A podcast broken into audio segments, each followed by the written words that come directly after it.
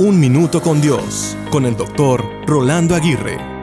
¿Cuánta expectativa hay en el nacimiento de un bebé?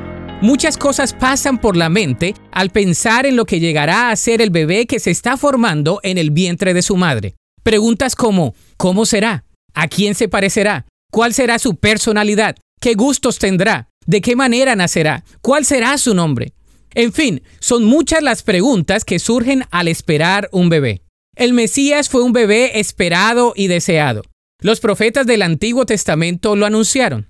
Las personas comentaban de él y al final de cuentas, cuando vino, no lo reconocieron. Es más, se había profetizado dónde nacería, de quién saldría y cuál sería su llamado.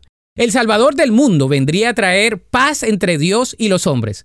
Su trono no tendría fin y su poder sería más grande que cualquier trono o fortaleza humana. Al nacer Jesús nació la oportunidad para una nueva vida.